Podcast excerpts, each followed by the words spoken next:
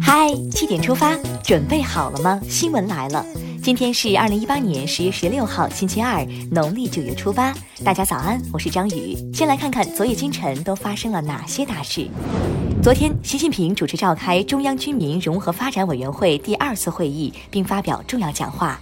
习近平强调，强化责任担当，狠抓贯彻落实，加快推动军民融合深度发展。习近平致信祝贺西藏民族大学建校六十周年，在贺信中强调，站在新的历史起点上，努力培养德智体美劳全面发展的社会主义建设者和接班人。针对美方指责拉美三国与台断交、威胁台海稳定的言论，外交部昨天回应称，美方有关指责完全是颠倒黑白、混淆是非。世界上只有一个中国，台湾是中国领土不可分割的一部分。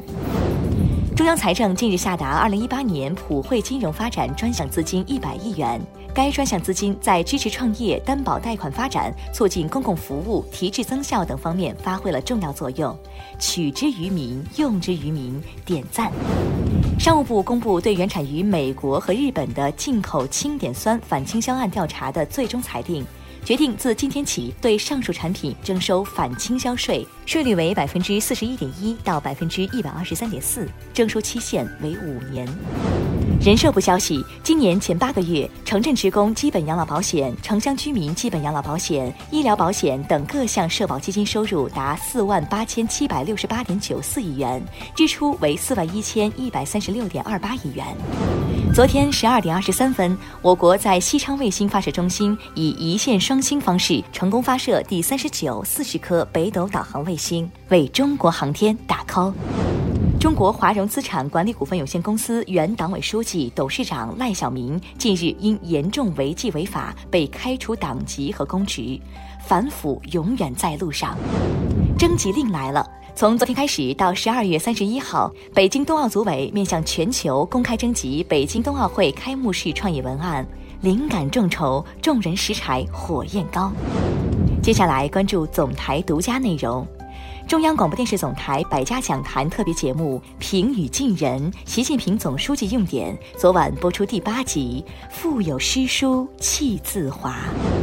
接下来关注一组国内资讯。北京市二零一八年积分落户名单公布，共六千零一十九人上榜。即日起，申请人可登录积分落户在线申报系统查看本人积分结果。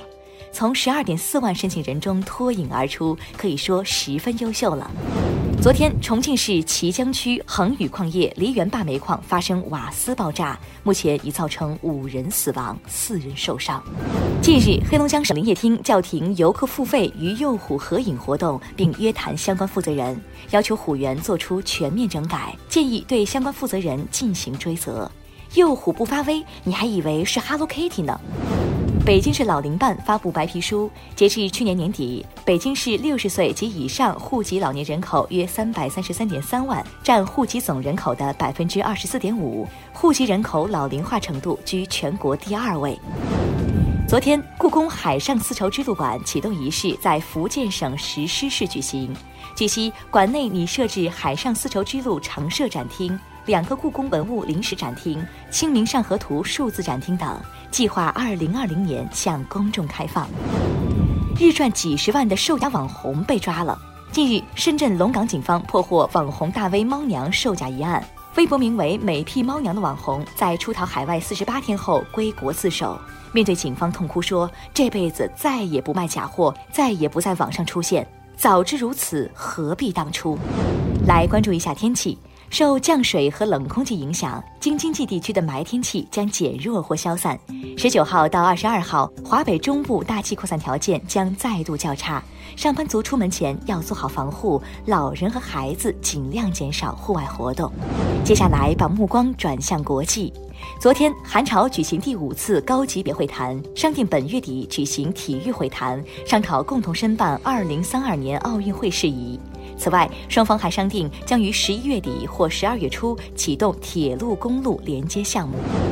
当地时间十五号，哈佛招生歧视亚裔案在波士顿联邦地区法院开审，美国亚裔维权迎来重要一役。虽然哈佛大学一再否认指控，但这起诉讼案却获得了近百亚裔组织以及美国司法部的支持。我们不要特权，我们只求平等。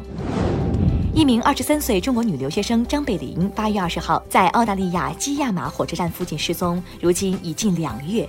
澳大利亚警方呼吁各界帮忙寻找，愿平安早归来。英国已故科学家斯蒂芬·霍金的遗作《对大问题的简明回答》定于十六号发售。霍金担心富人不久可以选择编辑他们自己和孩子的 DNA，让自己和孩子变成拥有更强记忆力、抗病力、智力和更长寿命的超人。虽然书名是简明的，相信内容是复杂的。接下来进入今天的每日一席话：时穷节乃现，一一垂丹青。二零一五年九月二号，习近平总书记在人民大会堂向三十名抗战老战士、老同志、抗战将领、帮扶和支持中国抗战的国际友人或其遗属代表颁发中国人民抗日战争胜利七十周年纪念章，并发表重要讲话。他在讲话中引用“时穷节乃现，一一垂丹青”，指出在抗战英雄身上充分展现了视死如归、宁死不屈的民族气节。时穷节乃现，一一垂丹青，出自南宋文天祥的《正气歌》。这句话的意思是说，到了危难关头，才能体现出一个人崇高的气节，而这些表现出气节的忠贞之士，都将名留青史，永垂后世。最后进入今天的每日话题：全球每年两百八十万人胖死，胖是传染病，肥起来要命啊！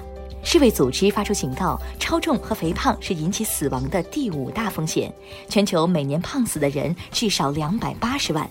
医生表示，胖也是传染病，理念可以传染，胖人往往愿意和胖人在一起。有网友戏称，终于知道自己是怎么胖的了，原来是被传染的。你对自己目前的体重满意吗？